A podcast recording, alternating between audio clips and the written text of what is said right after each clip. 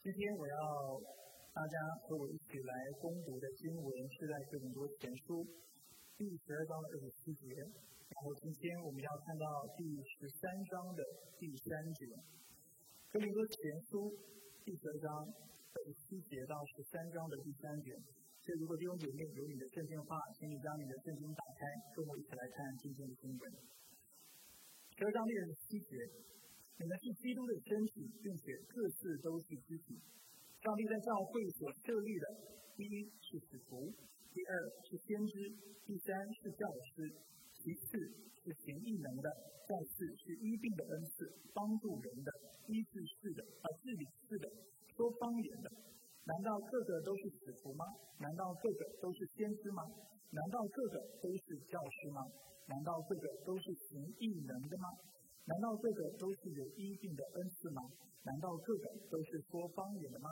难道这个都是单方言的吗？你要追求那更大的恩赐。我现今把最妙的道告诉你们。第十三章第一节：我若能说人间的方言，甚至天使的语言，却没有爱，我就成为您的罗，想的拔一般。我若有先知讲道的能力，也明白这样的奥秘。这样的知识，而且有十倍的信心，使我能够移山，却没有爱，我就算不了什么。我若将所有的财产助力穷人，又牺牲自己的身体让人夸赞，却没有爱，仍然对我无益。对上帝祝福他自己的话，我们先低头来做个祷告。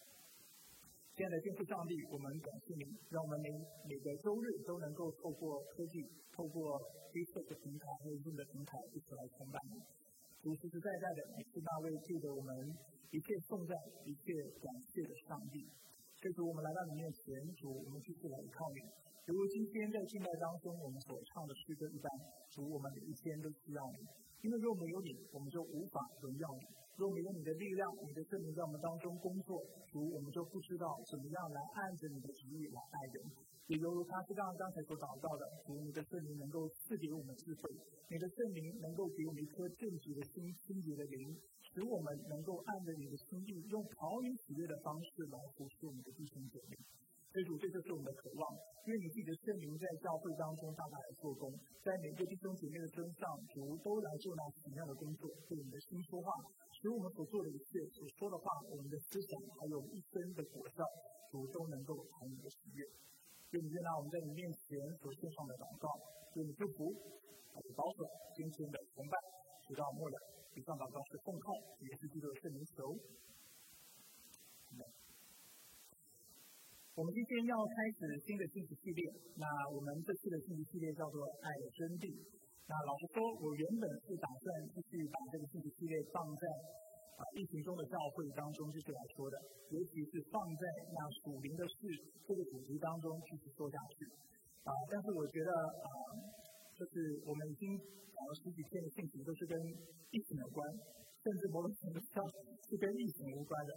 所以今天呢，我想我们还是换个口味，然后换个节奏，让我们能够啊有一些比较新鲜的感觉。那所以我们今天呢，要开始来讲爱，讲到爱的真谛这个主题。那犹如我刚才已经说的，其实这跟属灵事是非常有关系的，因为在哥林多前书十二章到十四章，它其实讲到的主题是一样的。保罗要教导哥林多教会的弟兄姐妹，清楚的让他们知道一件事情，就是那属灵的人。所追求的不只是属灵恩赐，或者我们应该说，那真正属灵的人，他应该追求的是那爱，而爱是大过属灵恩赐的。好，跟弟兄姐妹听一下，是否你们还听得到我的声音？好，可以吗？好的。好，所以这就是我们今天要谈的。我们要看到爱如何是那更重要的、更基本的原则。在正式来开始谈论爱的真谛之前，我们需要聊聊爱的真谛的前言。我们需要先明白为什么哥林多教会的基督徒需要爱，还有为什么保罗称爱为最妙的道。我们先来复习一下哥林多教会当时的主人光景。所以哥林多教会是一个什么样的教会呢？我们曾经跟大家分享，哥林多是一个非常繁荣的城市。在那里，基督徒呢，来自于啊各种背景不同，而且主义不同的人群。而在那里呢，哥林多教会的弟兄姐妹也有许多人，他们是非常有恩赐的，非常有才干的，非常有才华的。所以保罗在哥林多前书一章第五节是这么描述这个教会，这么描述这个群体的。他说，哥林多教会的弟兄姐妹在基督里面是凡事富足，具有各种口才、各样知识的。哥林多前书一章第五节。但是这有一个问题。你恩赐越多，你财量越多，很多时候你就越容易进入别人，你就越喜欢和别人比较。跟人家的比较也是这个样子。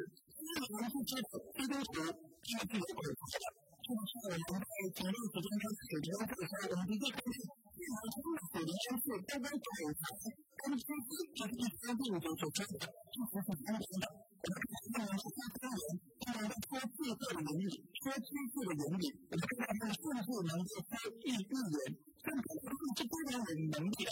他们很厉害的，有能力做到台上这个职位，没有属灵恩赐，不代表你就是属灵的人。因此，让他们知道，他是有属灵恩赐，但是如果重要，也就是今天经文要谈论的，其实人就是没有意义的，人就是没有用的。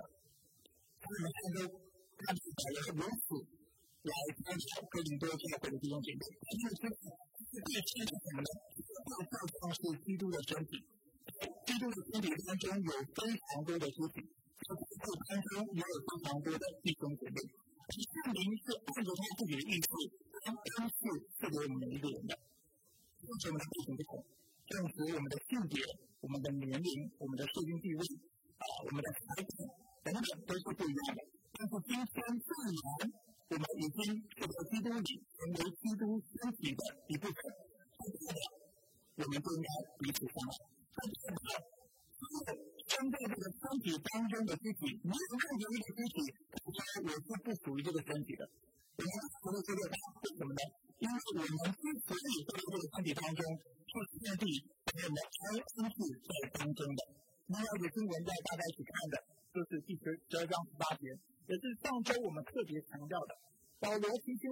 身体是上帝随自己的意思把肢体一一安置在上面的。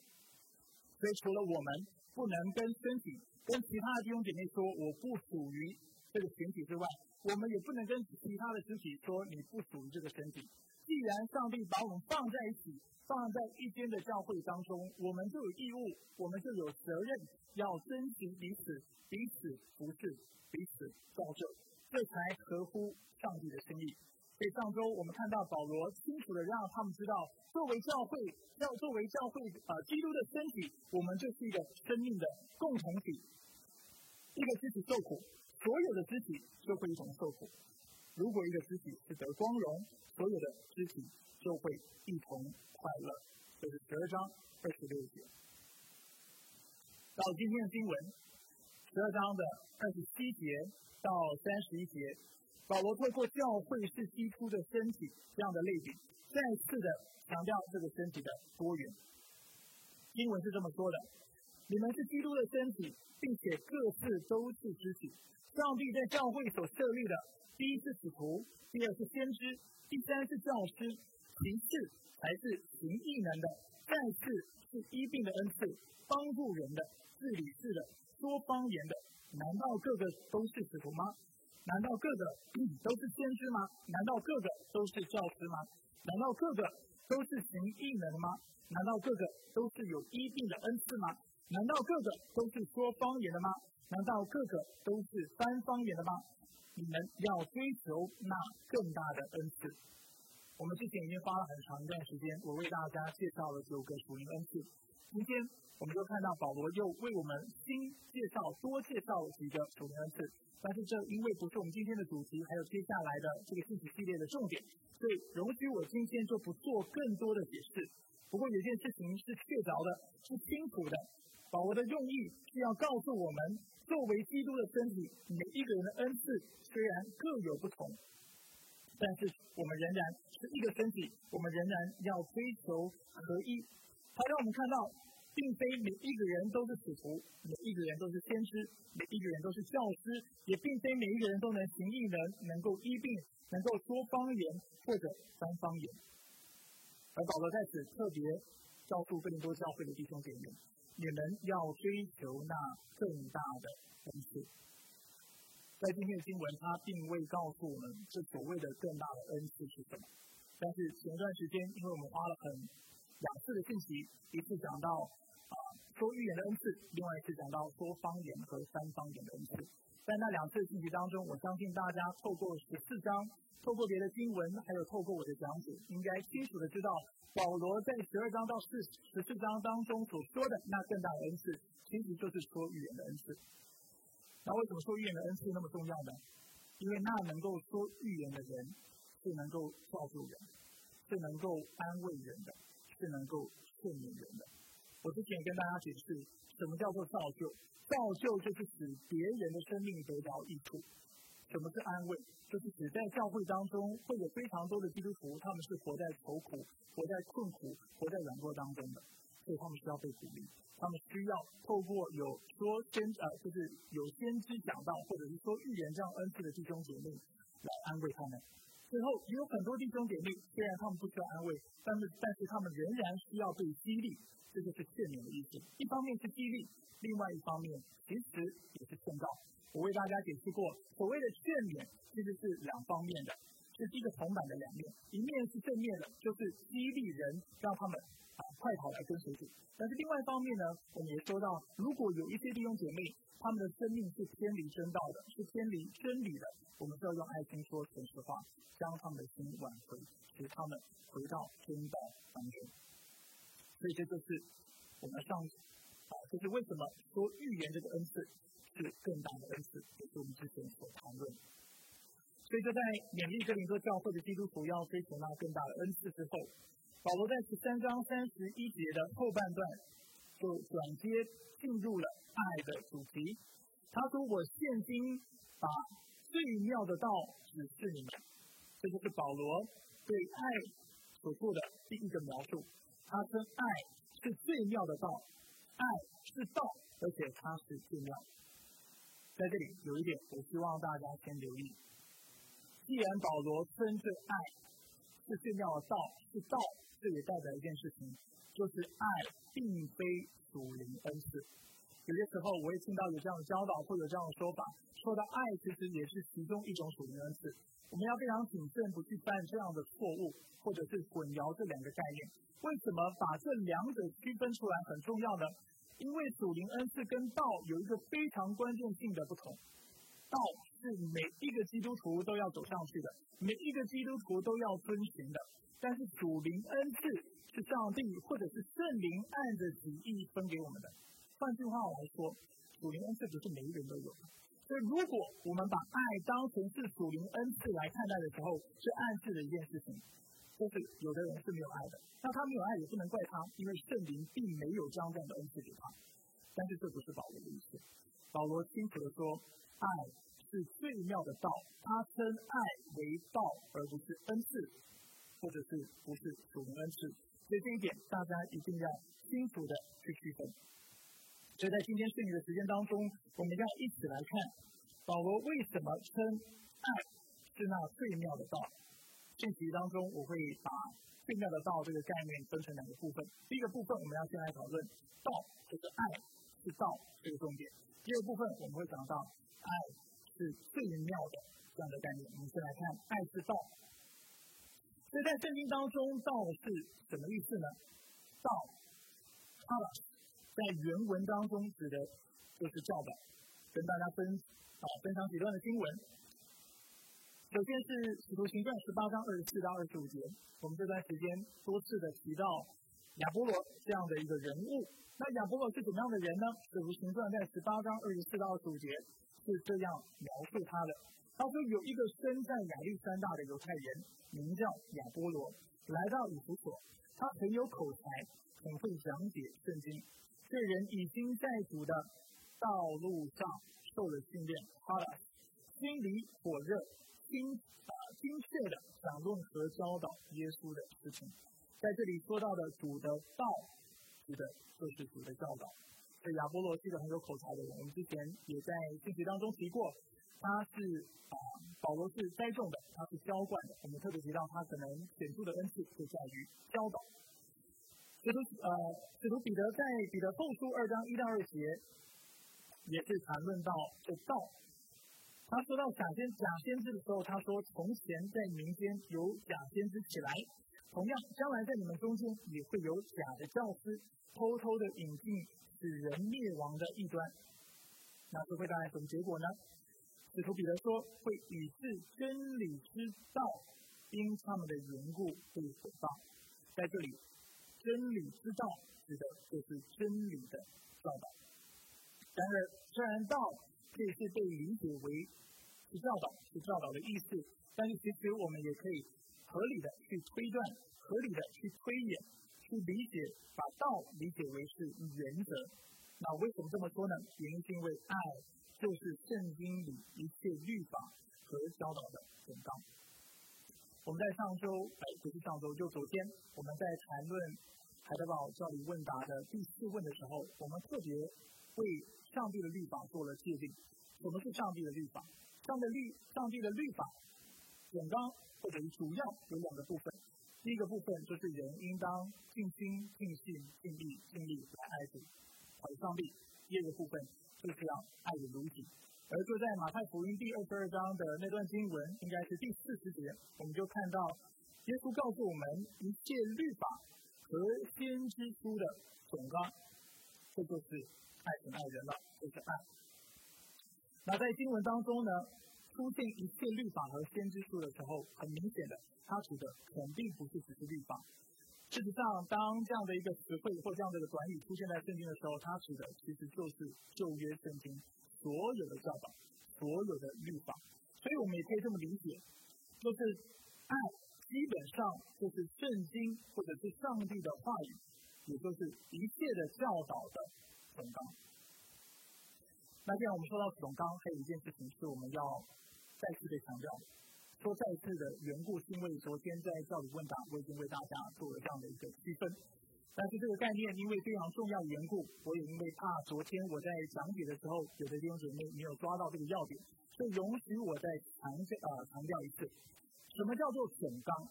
总纲的意思不是总结，总纲的意思是代表指导性的原则，是纲要的意思，在中文啊，如果大家有机会去查词典的话。纲要指的是那基础性的、那奠基性的原则。爱是一切教导、一切律法的原则，但是它不是总结。这两者之间的区分是非常重要的。有什么差别呢？就是对基督徒来说，我们会认为，当我们在读圣经的时候，在认识耶稣基督教导或圣经的教导的时候，我们的确需要透过爱来认识这一切的教导，也要透过爱来实践、来落实这些的教导。所以我们是用爱。来做诚实化，用爱来谈论真理，用爱来理解属灵恩赐应当怎么样操作，用爱来认识上帝的公义。但是如果我们把这个概念反过来说，所有的教导就是爱的话，那其实就会乱掉。我们以为属灵恩赐啊就是在讲爱，上帝的圣洁、上帝的公义就是在说爱，真理就是爱。其实，在现在的教会当中，不少基督徒有这样的混淆。当我们做到一切的总纲就是爱的时候，很多基督徒就以为，反正圣经就是讲爱嘛。所以，所有的原则、所有的教导、所有的真理，等等圣经的呃里面的内容，最后都被化约成就是爱的概念。但是，这是啊一个啊误解，这是一个非常遗憾的误解。圣经让我们看到，爱是总纲，是一切事物、一切教导的基础。指导性的原则，但是却不是圣经所有教导的结论。所以在这方面，我们要清楚的去理清。所以这是道第一个可以被理解的方式。它基本上广泛的来说，指的是指导教导，也可以被理解为原则。但是我们不能只停在这里，因为在圣经当中，道理不仅应该被明白，但是道理也应当被活出来。被落实在我们的生命当中，那爱也是这么一回事。当保罗说到爱是道的时候，他指的不仅是原则，但更是一系列的动词、一系列的行动，甚至我们可以说，这是你的生活方式。保罗在《爱的真谛》就是十三章的第四到第八节这么说，我不会为大家念所有的经文。他说：“爱是很久忍耐，又有恩慈。爱是不嫉妒，爱是不自夸，爱是不张狂。在中文当中，我们比较难看出来这些词是动词，但是在原文当中，这些词都是动词。而这些动词就是要清楚让我们看到，这些概念不是只是让我们明白、让我们知道而已，啊，也不只是要我们在思想上去思想爱，但是也是要我们在行动上清楚的去落实爱。所以我说，爱是什么？爱是道的意思，就是爱是一种生活方式的意思。我指的是思想，我指的也是态度，是行动，是为人处事的方式。所以，当我们说到爱是恒久忍耐的时候，我们的意思是说，我不止看待人的时候，我是要去忍耐，而且是要恒久忍耐。但是我对待他的方式，也是同样的，是用恒久忍耐的方式。或者，我们也可以说，我们需要在思想上是忍耐的。在态度上也是忍耐的，在言辞上是忍耐的，在对待的方式上面也是，被爱作为道这种生活的方式。而这样的理解，在圣经许多处的经文也都让我们清楚的看到。为大家念几次的经文，譬如说，在诗篇第一篇的一到二节，不从二人的计谋，不占罪人的道路，不做出卖人的座位。很清楚的，在这在这节经文当中，我们看到不占罪人的道路，意思就是不去从事他们所做的事情，不去遵从他们这邪恶的样式，不去效法他们的样式。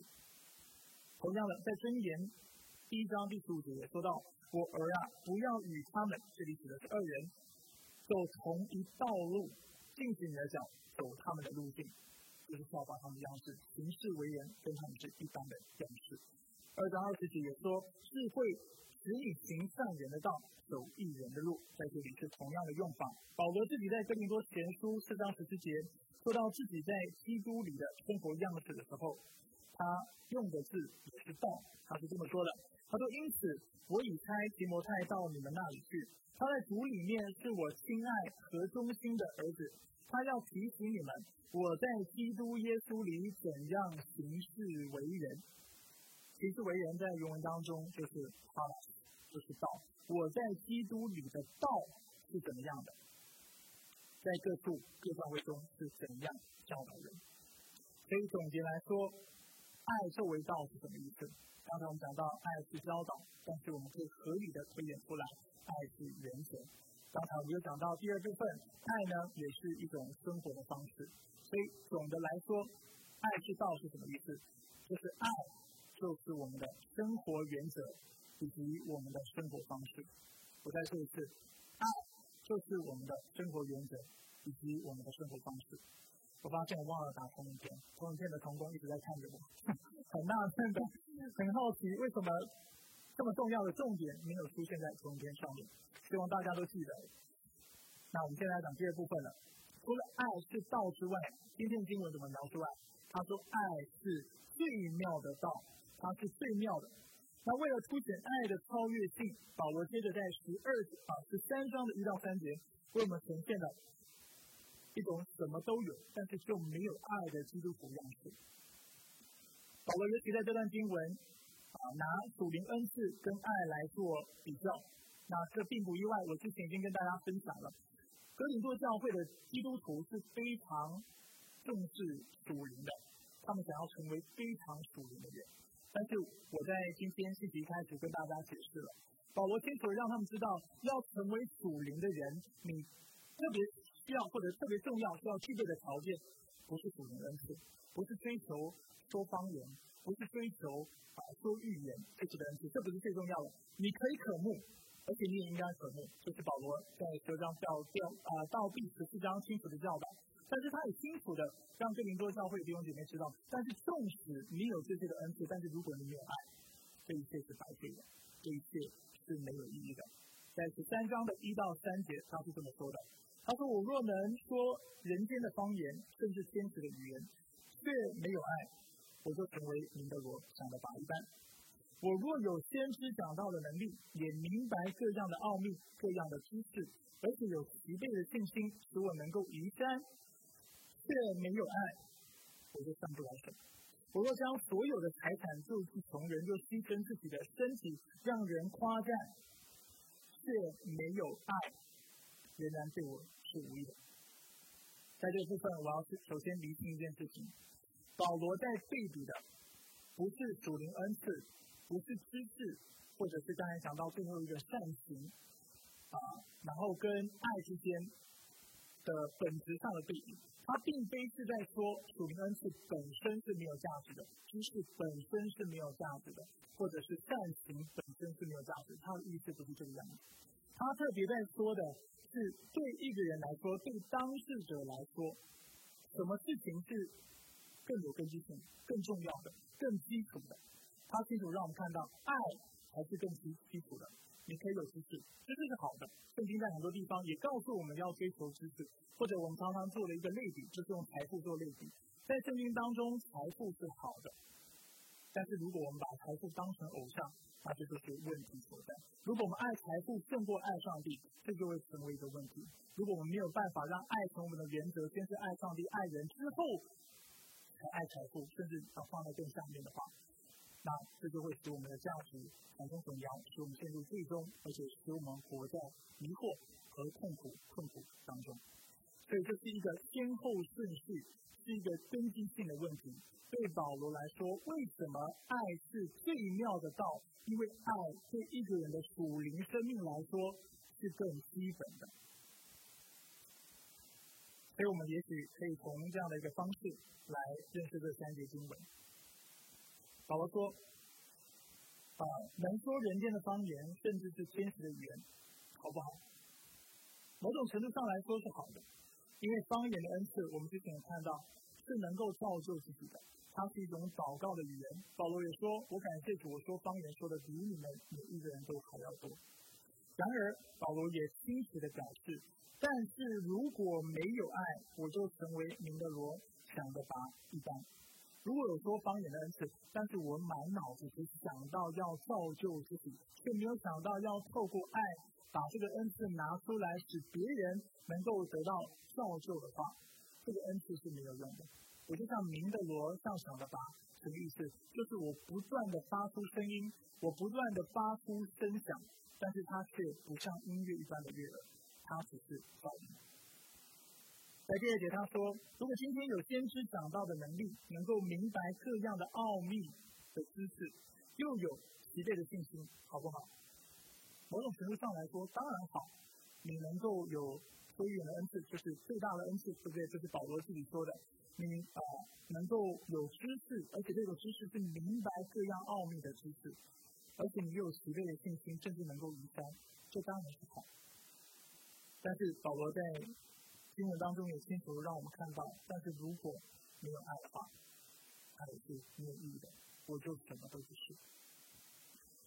保罗在哥林多前书第八章第一节也说过，关于祭过偶像的食物，我们晓得，我们都有知识，但知识使人自高自大，唯有爱心能造就人。知识是好的，但是今天如果你没有办法透过爱，用爱来使用知识的话，其实基本上你是没有办法来见到别人，甚至你有的这些知识，会造成你自己的损害，因为你会变得骄傲，你会变得自高自大，反而你会拦阻上帝救恩的工作临到其他人的身上。十三章第三节也是如此，保罗在此明显的是在描述一个伟大的善行。他说到，如果一个人能够变卖一切，能够将所有的财产去救济穷人，又牺牲自己的身体，最终得到人的夸赞和赞赏，这好不好？当然好。客观来说，穷人被帮助了，需要的人被救济了，当然是好事。而且客观来说，他也得到他要的要他要的夸赞和赞赏，这也是一种好事。但是保罗是说，如果没有爱，仍然对这个人来说，对当事者来说是无益处的。为什么保罗这么说？因为这类善行的背后的动机、背后的目的是有问题的。表面上，这个人所做的是好事。他变卖一切，他周济了穷人，对不对？这个新闻用一个非常啊夸大、非常英雄英雄式的方式在描述这样的一个作为。但是他的背后的动机有可能是自我实现，有可能是为了满足自己的荣誉心，啊，或者是就像今天新闻讲的，他是希望得到人的夸赞、人的赞赏。世界上的人也许不认识你，表面上来看，他会称这些的行为是善行。但是你知道上帝怎么看这样的行为吗？上帝称这样的行为叫做虚伪。在福音书当中，什么的人是这样的人？就是在表面上做了非常多的善行，非常的敬呃敬虔，非常的虔诚，法律下人。在使徒行传第五章，我们过去有一次的信息当中也提到，这个亚拿尼亚和撒菲拉，他们做了什么事情？他们变卖了他们的财产，但是把部分的钱，就是把部分的钱拿到教会当中。客观来说，是不是帮助到教会？是啊，把钱拿来教会有什么不好的？客观来说，是否帮助了教会当中有缺乏的人？是啊，这也是真的。但是上帝怎么看待他们？上帝看他们是恶的，是邪恶的。是虚伪的，甚至在《使徒行传》第五章，我们看到上帝的圣灵当场就击杀了他们，将他们埋了。所以我们看到，当我们的动机，当我们的行为背后是没有爱的时候，第一，我们不能谈上帝的喜悦；第二，对我们自己的生命无法带来益处；第三，我们也不能够为别人的生命带来福祉。所以，基本上没有爱的这些行动。是没有意义的。在这三节经文当中，我们看到三个重要的动词。这三章第一节让我们看到“说”这个动词，也能够说方言。十三章第二节让我们看到“拥有”，拥有先知讲到能力，拥有知识，拥有信心。第三，我们看到“给予”，说拥有给予，对于基督徒的生命来说都是很重要的事情。但是保罗。透过这三个动词，在告诉我们：不管今天你能够说什么，不管你今天拥有什么，也不管今天你能够给什么，甚至做什么样的善行，如果你没有爱，这一切就是没有意义的，这一切就是没有价值的。所以保罗告诉我们：只有爱是那最妙的、最崇高的、那至善的道。所以，亲爱的弟兄姐妹，这就是最妙的道的意思。爱是道，它不是只能恩赐，但它却是生活的原则以及生活的方式。这样的生活的啊原则和生活方式也是最妙的。就是今天的新闻告诉我们，因为对一个人的主灵生命来说，爱才是最根本的、最根基性的，是最重要的。只有用爱所带出来的行动，用爱所说出来的话语。用爱去做的善行，才能够荣耀上帝，使自己得到益处，并且实实在在的造就其他的生命。最后跟大家分享一个冷知识，在今天的经文当中呢，“爱”这个字啊，如果被圣经有一定的熟稔程度的弟兄姐妹会知道，原文当中我们用的字就是 “agape”，但是大家可能会不知道，“agape” 这个字非常独特，它几乎是基督徒专有的名词或专有的一个词汇。在啊希腊的文学当中，有很多爱的概念。那 agape 是用最少的。事实上，保罗会挑 agape 这个字来描述上帝的爱，或者是合乎真理的爱。其实就是要清楚的让我们看到，让我们明白，上帝的爱跟世界的爱是截然不同的。在今年年底啊，我们圣诞节的时候，我有机会跟大家分享四种爱，就是 C.S. 路易斯。我已经很久没有讲鲁伊斯了，偶尔让我说一下哈。啊，所以鲁伊斯说到四种爱，那除了上帝的爱，在呃中文的翻译当中翻成仁爱之外呢，它讲到三种爱。第一种爱是情爱或者是亲爱、亲情的爱；第二种爱是友爱、友情的爱；第三种爱是情侣当中的爱情。那鲁易士对这三种爱，我们要知道，鲁易》是他除了是啊。写了就是《纳尼亚传奇》最知名的儿童小说之外，他是剑桥大学牛津大学的教授，他所研究的是中世纪是古典的文学，所以他对希腊文，他对这些经典的文学是非常了解的。所以当他说他当他把这些文学当中的爱的词汇整理出来的时候，他对这些的词汇的理解其实是非常精准的。所以他讲到这三种爱，对他来说这三种爱都是有价值的。讲到性爱，对亲情之间的爱，夫妻之间的爱有些时候也可以被当成是性爱。讲到友爱，友情当中的爱，讲到人和人之爱，就是情侣当中的爱情，都是有价值的。但是，如意是他跟保罗一样，保罗让我们看到属灵恩赐是有价值的，知识有是有价值的，善行是有价值，但是没有上帝的爱，没有符合真理的爱，没有仁爱，这一切基本上都是等于是虚有，都是没有价值。主意是也是这样提醒我们，他清楚的让我们看到，虽然这三种爱就它本身来说是有价值的，但是如果今天我们不认识上帝的爱的话，这三种爱都会出问题。比如说，亲爱会出什么问题？父母之间，对不对？如果他从小教育我们、抚养我们、养育我们，使我们长大，他对我们有什么期待？是希望我们能够还他这种爱，某种程度上，或者是希望我们用同样的方式来爱他。甚至有些时候我们会说，这其实不是因为这样的要求不过分吧？对不对？你从小我怎么样照顾你，一直到你大，我老了你照顾我一下，这其实是合理的吧？夫妻之间也是这个样子。但是，就当我们非常重视这种交易性的爱的时候，很多时候它就会变质，它就会出问题。因为我们的爱不再是无私的，不像上帝的爱，而且甚至我们的价值观当中已经不再允许像上帝的爱这样的概念的时候，就会非常危险。我们所做的每一件好事情，对我们的亲人、对我们的妻子、对我们的孩子、对我们的父母所做的，我们都期盼着他要有反馈，他要回馈，那就会是危险。友情的爱也是会有问题的。对不对？当啊，什么样的人会成为好朋友？就是兴趣相仿的，背景相仿的，能力相仿的，社经地位相仿的。而这样的友情就很容易使我们成立小圈圈。其实鲁易是非常重视友谊，他认为友谊是现在的文学当中最少谈到的一种情谊。他认为友谊是非常重要，但是他也说这种友谊也很很危险。因为你很容易就搞起小圈圈，开始去排挤其他的人，所以在哥林多教会，我们就看到一个这样的状况。最后，爱情，爱情更不用说，问题是最大的。许多人把爱情当成偶像，把激情 eros，这就是这个字在原文当中、希腊文当中的说法，它是一种激情。所以很多人以为婚姻的情感，就是永远是在追求这种爱情和亲情。当你把爱情当成你偶像的时候，有一天你一定会放弃你的婚姻，因为婚姻。能够维持婚姻最重要的爱是什么？是人爱，是圣经的爱，是上帝的爱。所以，亲爱的弟兄姐妹，上帝赐给我们各种不同的爱，是他的祝福，有他的用处。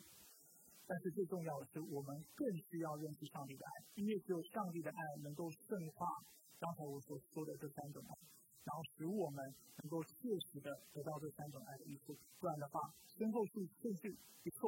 我们就陷入最终，我们就陷入痛苦当中。你想想看，上帝要你追求仁爱，但是你追求的是爱情，你追求的是亲情和友谊，你一定会陷入这种窘境当中。所以我们需要认识上帝的爱，我们需要追求那最妙的道。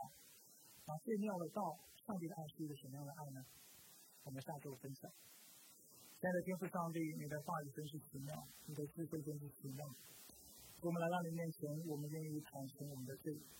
就是许多时候，在我们的生活当中，其实我们追求的不是上帝的爱，不是你的爱，不是你那充满智慧而且满是圣洁的爱。但是你追求的，呃，就像鲁医师所说的，是亲爱，是有爱，是爱情。但是我们知道，当我们追求这些爱的时候，主我们就不能够得到保证。清楚，我们的灵魂是为你所创造的，是为了爱你所创造的。你说，那爱上帝以及爱人的人，就是那顺服你的心意，啊，完全遵循你的话语的。因为那爱神爱人，就是你一切的教导的成功。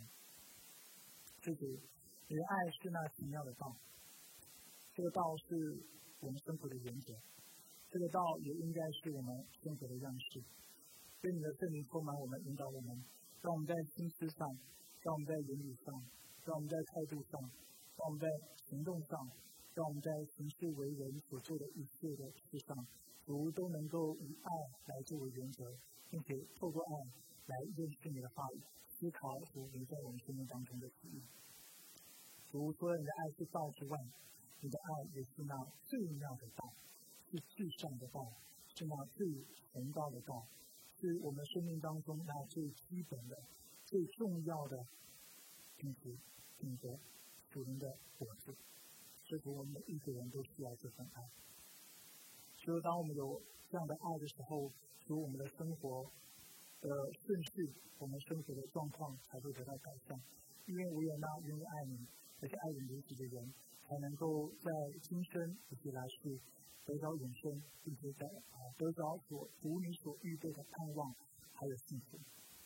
就是我们在我们成人，所以将教永基督教会每一个弟兄姐妹都交付仰望在你手中，愿我们每一个人都得着这份爱，结出那仁爱的果实，并且透过你的爱，主得到不断的更新，使我们能够每一天不断的成长，不断的啊神圣，使我们能够长大，能有自己的身量。愿你保守祝福我们分散的脚步，愿我们这周所做的事情都能够讨你的喜悦。愿你的圣灵常来指教我们，给我们智慧，让我们知道我们如何在今生能够来荣耀你，并且使我们一切的行动能够为人带来益处。我们感谢赞美你，向祷告是奉靠我主耶稣基督的圣名求。阿门。